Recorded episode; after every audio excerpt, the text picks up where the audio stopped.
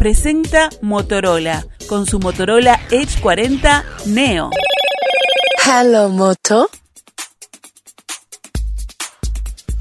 El año pasado estuvo pautado por una histórica sequía que afectó al país en varios frentes y significó que estuvimos muy cerca de no tener agua potable para el consumo humano.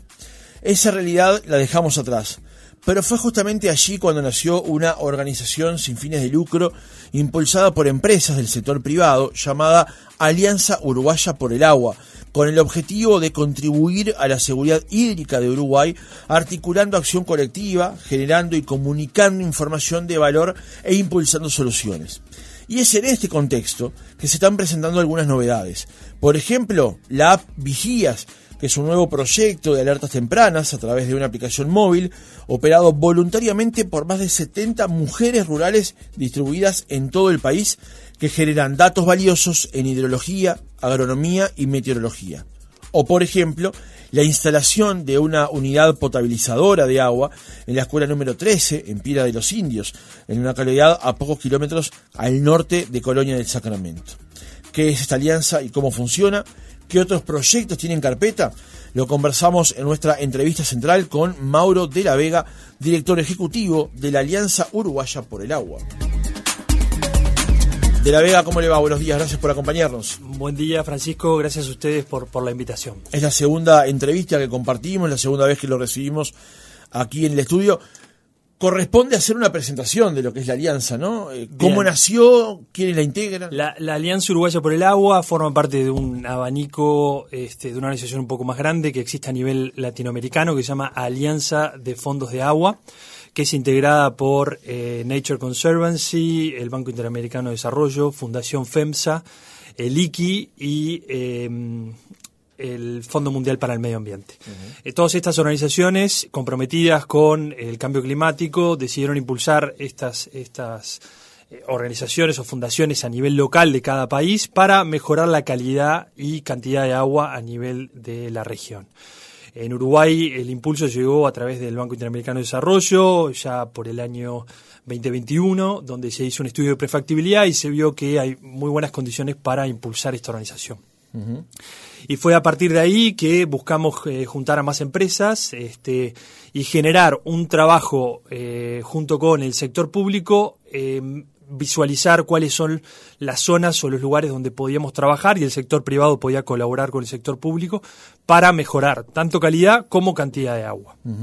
Hay una sinergia que buscan allí entre lo público y lo privado justamente con esa dirección. Exacto, exacto, porque la idea no es inventar la rueda, sino ver qué proyectos ya se están impulsando desde el sector público y reforzarlos, ver qué se puede hacer para generar mayor impacto este, y hacer este cambio mucho más rápido. Los, los proyectos de seguridad hídrica generalmente son a medianos y largo plazo. Este, ya vimos con la sequía que no hay soluciones inmediatas y no tenemos que eh, plantearnos un horizonte este, a más largo plazo, 5 o 10 años, este, para lograr un cambio importante. Entonces, eh, creemos que además es fundamental que el sector público no- nos avale y nos acompañe, y en esa línea de trabajo es la que estamos y fue lo que estuvimos haciendo durante todo este año. ¿Cómo va el, el apoyo o la integración del sector privado a la alianza? Bueno, esa es la parte más complicada, que, que, bueno, que la, la estructura de la alianza requiere de, los- de las empresas del sector privado, empresas uruguayas y multinacionales que, que desean involucrarse, y esa es la parte más complicada porque, eh, como pasa a nivel de la sociedad, todavía no hay, no hay- no hay una conciencia de la problemática que estamos viviendo y de que eh, esto se va a volver a repetir, seguramente. Eh, Eso, eso es lo peor de todo, ¿no? No que se vaya a volver a repetir, sino que no tomemos conciencia de lo que pasó. Yo comentaba este, el- en el último programa de este ciclo, del 2023, aquí en otra mañana, eh, que este fue un año en lo que estuvimos a pocos días de quedarnos sin agua para tomar. Pero no era una, una, una, una decoración de palabras que estaba haciendo. Era efectivamente, hubo una semana, comenzamos una semana en la que podíamos llegar al final de la misma sin que, si no había precipitaciones, nos íbamos a quedar sin agua para tomar. Seguramente sí, sí, así, así iba a ser. Eh, pero bueno, este, este fenómeno del niño que, que, que acaba de cambiar, que nos trae lluvias eh, en, en demasía este, y en gran escala para pocos periodos de tiempo, hizo que allá por fines de julio llovieran dos o tres días seguidos y la situación cambió totalmente. Este, y esto se va a seguir dando, y ya lo estamos viendo, los pronósticos para el verano eran estos, con mucha lluvia, este, en periodos cortos de tiempo, y esto va a seguir sucediendo, va a seguir sucediendo. Pero sí, realmente los números de OCE también mostraban eso, que el consumo de agua, a pesar de estar en una crisis, no habían bajado. La calidad no era la misma, pero el consumo más o menos se mantenía. Eso muestra que no hay una conciencia de la gente, no cuidemos lo que tenemos, veamos cómo podemos este, aprovechar el uso. Y bueno, y, eso es uno de los objetivos que tiene la Alianza Uruguaya por el Agua, generar un cambio de conciencia, hacer una campaña de comunicación, ir en esa línea de trabajo este, para tratar de cambiar esto, ¿no? El comportamiento de la gente.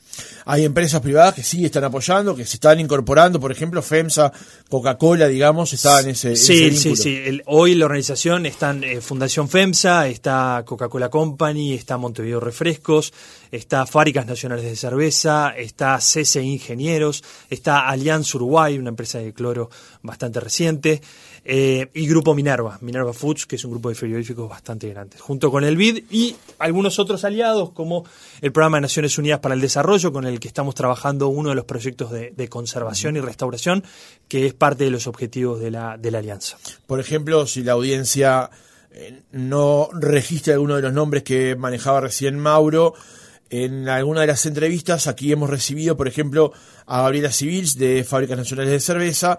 Eh, bueno, la gente de Coca-Cola es cliente del programa, pero por ejemplo mencionabas a CC Ingenieros. CC Ingenieros fue la empresa ganadora del Premio Nacional de Calidad del año 2023 que, este, que eh, eh, otorga el Instituto Nacional de Calidad y conversamos aquí con el señor Kaufman en una oportunidad justamente para conocer más de la empresa que también tiene, además de ser el perfil de construcción e ingeniero, también tiene este perfil de, sostenibilidad. sí, sí, sí, están muy, muy involucrados, muy comprometidos con, con generar este cambio, este, en, ayudar al, al, medio ambiente. Y bueno, y en esa línea de trabajo todas las empresas están y seguramente haya otras este, que, estén comprometidas, quizás no hemos llegado a ellas o no hemos podido comunicarnos de la mejor manera, pero bueno, en ese camino estamos, somos una organización bastante reciente y bueno, vamos generando camino y soluciones en esto que creemos que va a ser el tema de los, de los próximos años, el agua. ¿Cómo ha sido la comunicación por parte de la Alianza durante este año de funcionamiento? El vínculo, por ejemplo, con el Estado, con empresas privadas, con los medios de comunicación? No, eh, hemos, hemos tratado de generar posicionamiento eh, más sobre el sector público, que es con el que el aliado que tenemos que trabajar principalmente, con foco también en el sector privado, pero un poco menos, este, buscando las alianzas que nos den la posibilidad de generar nuevos proyectos. Pero siempre teniendo en cuenta que precisamos de financiación, tanto de multilaterales como de empresas, para poder generar estos proyectos. Y en esa línea estamos y por suerte hemos encontrado a nivel internacional sobre todo organizaciones, bancos multilaterales que, que están apoyando mucho estas iniciativas y que ven eh, por lo que todos sabemos, ¿no? los objetivos ODS 2030, que posiblemente no lo, estemos eh, por alcanzar. Yo también soy docente de la, de la UDELAR, de la cátedra de finanzas, doy finanzas sostenibles, y, y, en eso vemos que los objetivos no se, no se van a alcanzar, los cambios tienen que ser grandes y la financiación que se precisa para estos cambios tiene que venir acompañada del sector público y del sector privado, porque solo el público no lo puede hacer. Y en esa línea de trabajo es que la Fundación busca acompañar al sector público para generar un mayor impacto. ¿Cómo es el vínculo de la alianza con el tema educativo, por ejemplo? Sabiendo que los cambios cuando permean en los jóvenes permean con más facilidad y con más duración sobre todo. Exacto, exacto. Fue por eso que pensamos en, en trabajar junto con ANEP en escuelas rurales que tenían problemas este, de agua potable. Em, en un trabajo que realizó la DINAGUA junto con el Banco Interamericano de Desarrollo hace dos o tres años, se visualizaron cuáles eran aquellas escuelas que tenían estos problemas, problemas de falta de agua eh, por, por pozos secos o problemas de quizás de arsénico en los pozos que hacían que el consumo de esa agua no fuera, no fuera recomendable o no fuera agua potable. Entonces, a partir de esa línea fue que nos juntamos con ANEP, este, gentilmente nos recibió Robert Silva, este, junto con su equipo de, trabajo, y vimos cuáles podían ser esas posibilidades.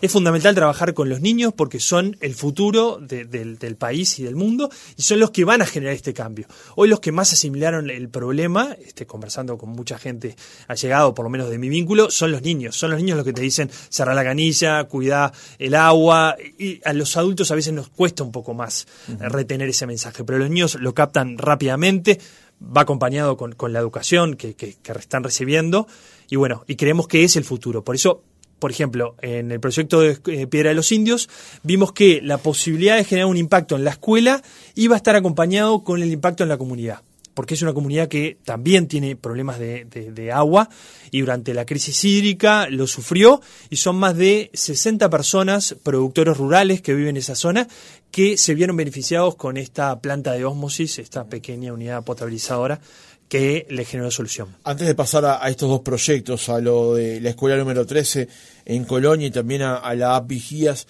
unas últimas preguntas para cerrar lo anterior y e, e, evaluar cómo fue el 2023. ¿Crees que efectivamente como sociedad nos cambió la perspectiva con respecto a los problemas que atravesamos? Yo creo que hubo, un clic. No, no lo compararía quizás con, un evento como fue el COVID, pero fue un llamado a atención. Fue algo que no haya pasado en los últimos setenta y pico de años del país. Es algo nuevo, este, que la gente abriera la canilla y no saliera agua dulce, eh, saliera con un sabor muy raro y bueno, creo que sí, nos marcó y mucha, mucha gente tomó conciencia pero no es la mayoría, no es la mayoría y obviamente cuando pasa, y como pasó dos, tres días de lluvia, se solucionó el problema y quedó para atrás. Este, pero ahora tenemos que seguir trabajando para eh, generar un protocolo de sequía, ver qué soluciones podemos pensar eh, para prevenir esto futuro y bueno, generar posibles cambios este, para que no, no suceda lo mismo. ¿no? El año pasado, justamente en medio del problema, OCE instrumentó la creación de justamente la planta potabilizadora con un polder y demás que se va a instalar allí en San José. En San José. Eh, había otra idea que era la represa de Casupá. Una cosa no anula la otra, pero sí se va a ir por un camino y luego el otro. La alianza toma posición con respecto a estas cosas, da sugerencias eh, acerca referentes para dar opinión con respecto a estos temas? No, no, claro, eso, eso último sí. Este, la, idea de la alianza es generar información, generar contenido, datos, investigación, y en eso es lo, que estamos trabajando en este momento. Pero no eh, somos apolíticos, no queremos entrar en esa discusión que se dio si era Casupá, si era Neptuno. No es el rol de la alianza generar ese, ese papel ni recomendar. Este, simplemente dar datos, información para que luego los que tienen que gestionar y tomar resolución lo hagan. Este, pero tratamos de mantenernos al margen para evitar cualquier tipo de conflicto. O bueno, eh, como el interés es a nivel de país y no político, tratamos de, quedar por fuera de eso. El vínculo con el Ministerio de Ambiente, conoce, es bueno. Sí, sí, sí, el vínculo sí, por supuesto. Sí, sí, el vínculo sí. Bien, pasemos a, a algunas de las propuestas que están manejando ahora o que han manejado desde la Alianza. Por ejemplo, lo que es la instalación en la escuela número 13 de Piedra de los Indios el pasado 26 de octubre de una unidad potabilizadora de agua que contribuye a que más de 60 personas, entre alumnos, productores y vecinos de la zona, accedan al agua potable. Allí había un problema con el arsénico en el agua. Arsénico, exactamente. Eh, tenía problemas de arsénico y la escuela estaba reservando una partida económica para comprar agua embotellada este, hace mucho tiempo. Es, uno de los casos eh, que existe a nivel de país, pero hay otros que reciben eh, tanques de agua, este, bidones, por parte de la Intendencia, por parte de OCE, que bueno, que le lleva una, una solución.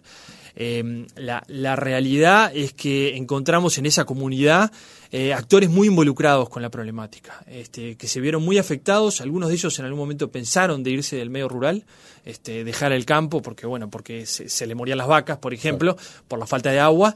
Y eh, bueno, finalmente algunos lo hicieron, otros no, pero bueno, estaban muy involucrados y muy comprometidos en generar una solución y en, y en ver cómo mejorar este, a toda la comunidad en este sentido. ¿Y cómo llegó la idea, la propuesta de hacerlo en esta escuela en particular? Fue a través de ANEP. ANEP ya tenía localizado algunas escuelas, este, nos dio eh, algunas opciones.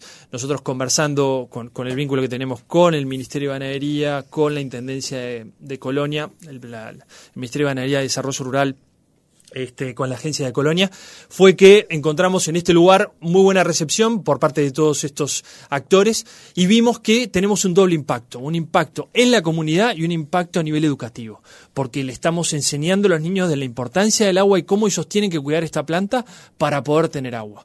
Cuando llegabas a la escuela, los niños lo primero que te decían, no, no vayas a tomar agua porque está contaminada. Entonces, eh, ya ves cómo los niños este, van, van incorporando esto, este tipo de cambios y ellos mismos ven la problemática. Eh, en este caso, como decíamos, el, agua estaba inutilizada por contener altos niveles de arsénico. ¿Cómo funciona la planta que se estableció en, esas, en ese lugar? La planta es, es una planta de osmosis que lo que hace es, eh, no soy técnico, soy, soy contador, eh, pero hace como un filtrado que le saca todos los, los, los minerales que pueda contener el agua, lo pasa por varios depuradores y finalmente este, pasa por una canilla que, que es la que termina de, de, de salir y de, bueno, es el, consumo final. Pero estos filtros y estos, este proceso de osmosis es el que hace que este, aparentemente el agua quede potable. ¿sí? Se hicieron estudios, análisis que son controlados hoy día, día a día, no, pero de forma mensual y, periódica por parte de ANEP y por parte de la, de la empresa que, que, le instaló. ¿Es una solución para estas personas? Es una solución definitiva. Este, los equipos tienen garantía por más de 7, 8 años. Este, los controles periódicos garantizan de que el agua mantiene la calidad y bueno, y, creemos que este mismo proyecto lo podemos replicar en otras partes y dar solución a una problemática que el año pasado le pasó a Montevideo y el área metropolitana, pero en el interior viene pasando hace mucho tiempo, hace mucho tiempo. Y ahora lo, seguimos viendo con, con, las lluvias y con los, los eventos climáticos, que en algunas zonas son más severos y en otras zonas no existen.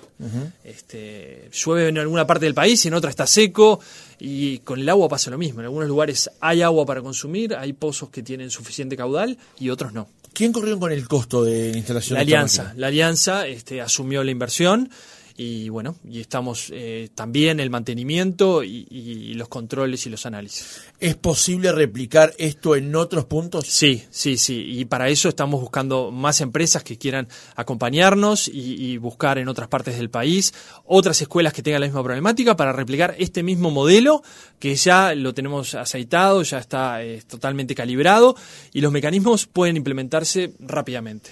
No, no te lo voy a hacer decir a ti, pero lo voy a mencionar porque esta escuela tenía justamente un problema de, agua potable, digamos, por contaminación por arsénico. Eh, o se tiene plantas de este tipo. La pregunta que me hago y que le voy a trasladar en algún momento a algunas autoridades de OCE es por qué no la habían instalado allí, sabiendo el problema que había en esa zona. No, eh, claramente OCE eh, conoce los problemas que hay en muchas de las escuelas, pero la, capacidad de este, dar solución a todas no, no, no es posible, me parece, ¿no? Sin, sin, involucrarme en OCE, pero creo que hay intención, lo que pasa es que a veces cuestan por financiación, por, por articulación, por generación de, de, mecanismos que hagan que simplemente rápido, eh, no ha podido llegar. Pero sí sé que, bueno, más en la crisis que tuvimos el año pasado, donde OCE tuvo que dar eh, respuestas a muchas localidades que no tenían agua, llevando agua de un lado para el otro, para que, eh, se, que tuvieran agua suficiente como para consumir. ¿Este equipo es uruguayo? sí, sí, sí. El, equipo se hace en Uruguay, es una, una empresa privada que ya venía trabajando con ANEP, ya alguna escuela había instalado, pero nuestra intención es expandirlo y generar este, a estas más de 50 escuelas que tenemos localizadas a nivel del país esta solución. ¿Hay alguna que esté más cerca que otra de poder concretarse en este 2024 que acaba de carretear? Sí, estamos empezando conversaciones, eh, tenemos alguna por el norte del país y estamos en las primeras etapas sí, de coordinación, pero bueno, eh, el ejemplo ayudó a que otras empresas y otras organizaciones vieran la, la, importancia y lo que se puede hacer. Este, con, una simple articulación y una gestión eh, a partir de intereses eh, públicos y privados y de sociedad civil y que podemos cambiar este, la situación de algunas de las, de las comunidades que tienen estos problemas. ¿Cómo fue la reacción de los chiquilines? Porque recién decías, ellos mismos te alertaban no consumas agua de ahí y ahora van a poder abrir y consumirla tranquilamente. Exacto, la, alegría de los niños este, se, notaba, este, estaban muy, muy emocionados, era un, evento nuevo para ellos y, bueno, y, se lo contaban a todos y le mostraban y bueno, cuando, cuando fui yo a la instalación este, me pedían ver todo el equipo, contarle el proceso, ver para qué funcionaba esto, aquello. Eh, estaban muy, muy impactados. Y eso vino acompañado también por parte de la, de la maestra y la directora de la escuela. Aprovecho para, para saludarla a Mónica, que es una persona eh, impresionante, que, que, vive en la escuela, que atiende a los niños casi 24 horas porque está atenta también a otras situaciones. Este, y, el proceso educativo del agua siguió, siguió porque me lo han comunicado y sé que, sé que es así. Y los niños muy impresionados, muy impresionados, muy emocionados estaban. Imagino que es un cambio de realidad de, del 100, de, 180 grados, porque pasar de tener un pozo del que no podían consumir a tener agua allí y evitar tener que comprarla embotellada, digamos, es un cambio radical. Totalmente, y que, y que para ellos ya era parte de su, su, su normalidad, del día a día, ¿no? O sea, como que a pesar de que sabían que, que, que, estaba contaminada, ya veían como que eso iba a demorar en cambiar. Este, y esta solución eh, les ayudó mucho. Voy a comentar algo al aire que no debería hacerlo, este, pero durante todo el año pasado en, otra mañana instrumentamos hacer otra mañana en otros lugares, trasladarnos un viernes cada cierto tiempo a ciertos destinos del país para conocer realidades. Ya estoy dejando planteada aquí la posibilidad de hacerlo desde esta, esta escuela o desde alguna otra. Vamos a conversar después con el gerente, a ver cómo, cómo le podemos buscar la vuelta, porque me parece interesantísimo poder contar esa historia. La historia del pozo de agua, las novedades que vienen con ello y lo que vos decías de Mónica recién, ¿no? Porque lamentablemente ha pasado, y el último censo lo, lo señala con mucha claridad, de la despoblación de ciertos puntos del país y cómo una escuela rural sigue siendo un punto central de que se siga manteniendo cierta unidad en la familia y cierto este concepto gregario en una zona del territorio que sin ello sería muy difícil de sostener, ¿no? Totalmente, totalmente. Me, parece bárbara la idea y estoy para ayudar y colaborar. Y, eso que decís es, tal cual y, parte del proceso del cambio climático lo que lleva es eso, a que eh, muchas eh, personas que están en el medio rural se terminen yendo porque, bueno, eh, lo que hacían antes, como te decía, esta, esta vecina de Piedra de los Indios, que tuvo que irse este, porque se le murieron las vacas, principalmente, porque se secó, no había agua, no tenía que cómo darle de comer, no había pastura, y bueno, y esa realidad se repite mucho que a veces nosotros desde acá, desde Montevideo, no vemos que, está pasando. Y, lo mismo que te decía del agua, nosotros acá empezamos a sufrir este problema, pero en el interior hace tiempo que muchas localidades tienen algunos de los problemas. Cortes puntuales, este, o todo el día, o bueno, medios rurales que no tienen. Pero bueno, hay, hay baja presiones. Baja presión también, sí, sí, totalmente.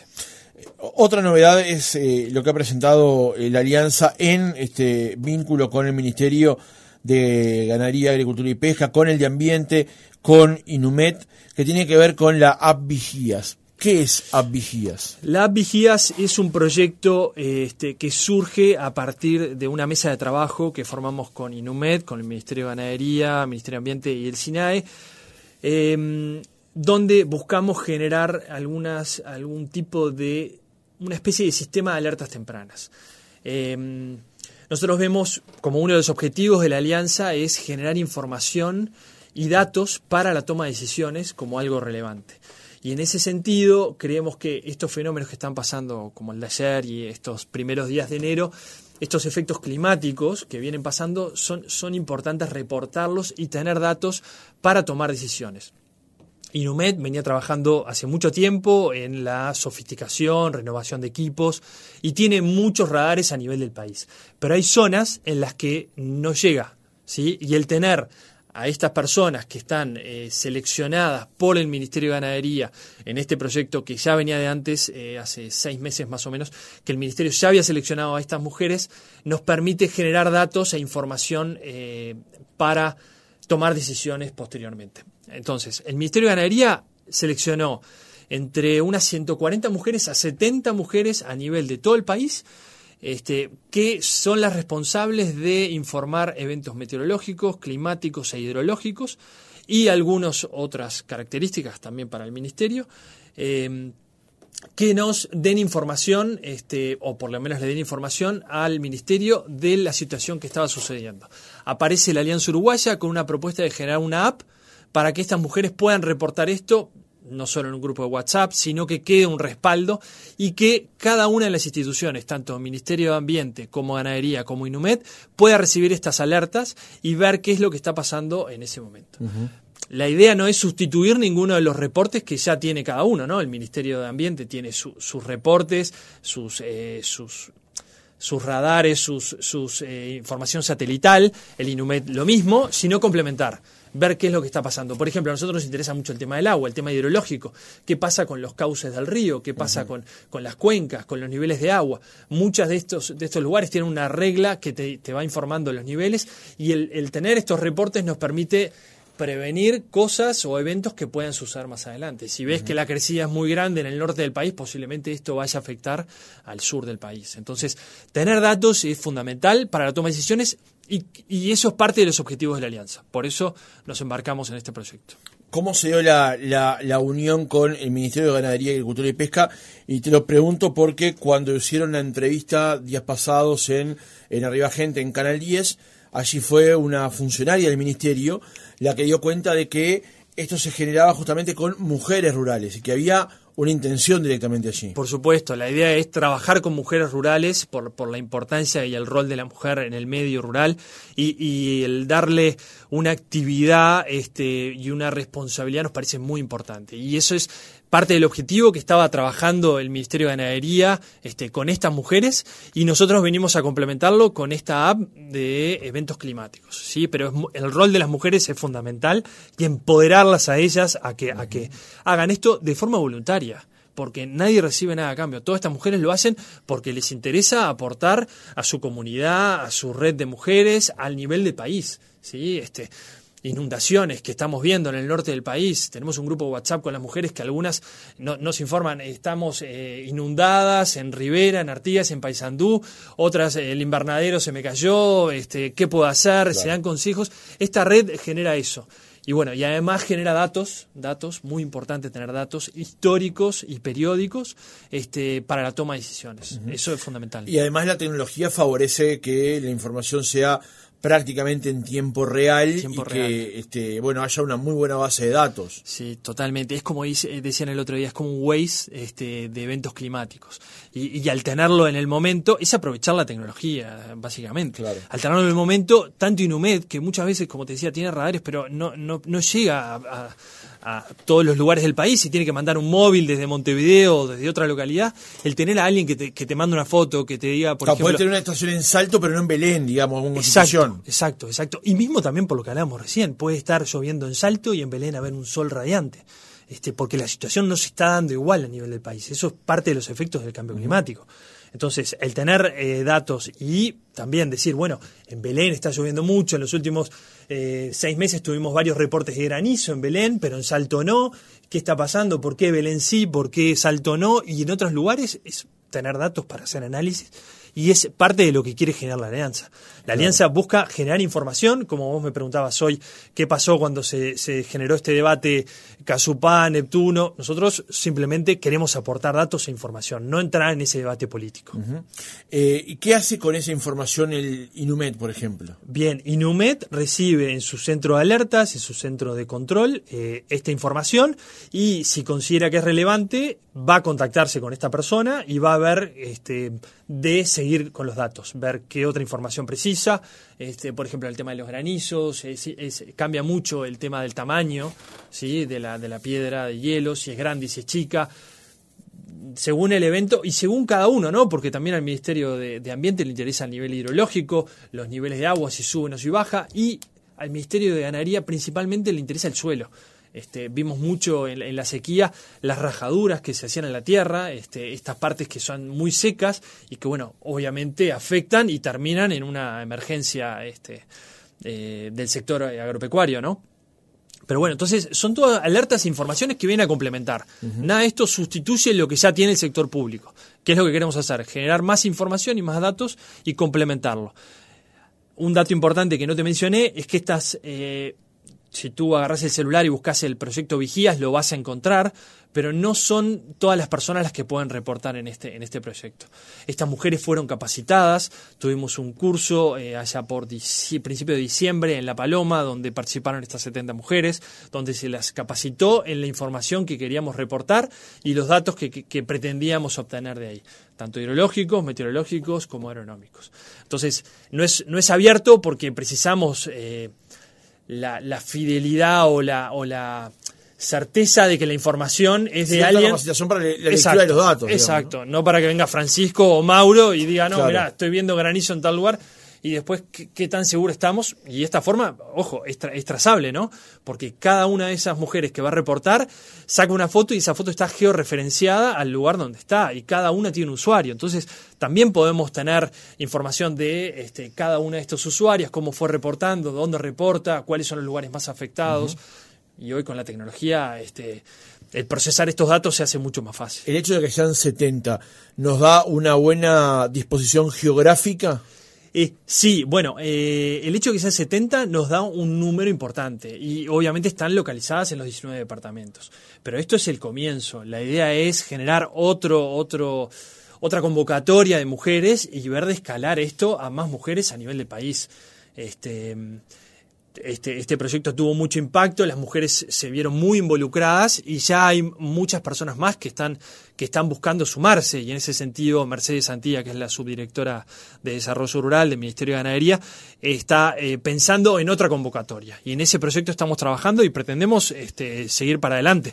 Como, como decía Mercedes el otro día y es tal cual cuando se acabe la financiación de este proyecto, seguramente siga adelante por el impulso de estas mujeres y por, y por, y por la voluntad de, de, bueno, de, generar datos. Este, esto ya es más grande que vigías, obviamente. Esto, lo, lo, que, lo interesante, más allá de los datos en sí mismo, que por supuesto tiene que lo tener novedoso, ¿eh? de quien sepa hacerlo, digamos, ¿no? Porque uno ve un dato así, le dicen, mirá, acá está pasando tal cosa y no lo entiende. Claro, claro. Pero, pero sí confluyen aquí dos cuestiones. Una que tiene que ver con políticas de género y otra que tiene que ver con cambio climático. Dos este, temas muy relevantes en la agenda hoy por hoy. Exacto, exacto. Y más ahora, como estamos viendo con las lluvias. O sea, pasamos de un fenómeno de la niña a un fenómeno del niño, donde sabíamos que esta secuencia de lluvias se iba a dar eh, más intensamente y en periodos más cortos. Y, es propicio el momento del lanzamiento y del tener la app funcionando para, para generar estos reportes. Estamos eh, impactando en muchos de los ODS, de los Objetivos de Desarrollo Sostenibles, que Naciones Unidas está este, poniendo sobre la mesa para trabajar. Este, y creo que es muy importante. El agua como, como punto de entrada para este, trabajar en otros, como el de género, como el de cambio climático, como bueno, el de, inclusión social también, ¿no? Porque estas mujeres que, viven en el medio rural muchas veces eh, se sienten como marginadas o apartadas, y bueno, el involucrarlas eh, en esta red creo que las, les ha hecho muy bien a, todas ellas. Algo dijiste recién, pero es escalable a más, a más participantes, digamos. Sí, sí, sí. Queremos llegar a, a mucho más mujeres. ¿Cuántos? Este, y bueno, en la convocatoria inicial había 150, posiblemente lleguemos a ese número, pasemos de 70 a 150. Este, estamos trabajando, estamos viendo, porque también hay que convocarlas a todas, hay que reunirlas en algún lugar del país. Este, eso implica, Hacer la capacitación. Claro, eso implica traslado. Este, además, perdón, el Ministerio tiene un convenio con Antel que le da eh, teléfonos o tablets móviles con datos por un año para que ellas puedan estar comunicadas y bueno, la tecnología es fundamental este, que, ellas tengan cómo, cómo comunicarse y reportar, este, forma parte de, todo el trabajo. ¿no? Claro. O sea que, eh, si bien el trabajo es honorario, Antel o, o, la alianza o, esta sinergia que se da, le da a la persona, a la mujer. Bueno, esto ya venía de antes. Esto ya venía de antes del proyecto del Ministerio de Ganadería, donde en un convenio con Antel ya le había dado tablets con eh, datos móviles. ¿sí? Esto ya venía de antes. Lo bueno es que al tener estas tablets y estos datos móviles, ellas pueden reportar este, en la app Vigías. Este, nosotros venimos como complementar algo que ya estaba avanzando y esa es parte del objetivo de la alianza, ser un articulador entre el, sector público, sociedad civil y el sector privado, que, que, somos nosotros básicamente.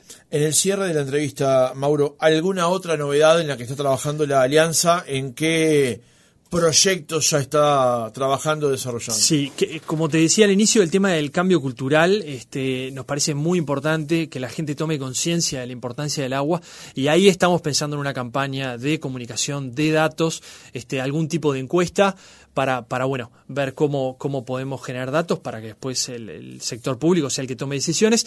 Y también en la parte de, conservación y restauración de bosques nativos, de este, zonas buffer o zonas de amortiguación, sobre todo en el Santa Lucía y el Río de la Plata, que en los últimos años, por, por el crecimiento que tuvo de, población y de productores en esa zona, han, se vio contaminado eh, en gran manera este, estos, estos ríos. Entonces queremos trabajar en esa zona, que eso va a redundar en una mejor calidad de agua y por lo tanto también en una recarga de suelos que, provoque mayor cantidad de agua este, para el país. El 22 de marzo es el Día del Agua, es una fecha señalada para ustedes. Es una fecha señalada, ya estamos pensando en un evento para este año, al igual que el año pasado. El, el lema de Naciones Unidas de este año es Agua por la Paz este, pensando en cómo, cómo genera discordia el no tener agua, cómo generas conflictos a nivel de sociedades, los problemas de agua. Entonces tenemos que trabajar todos por esa paz este, mundial en, temas de agua. ¿no? El, tener agua para todos nos va a generar como paz.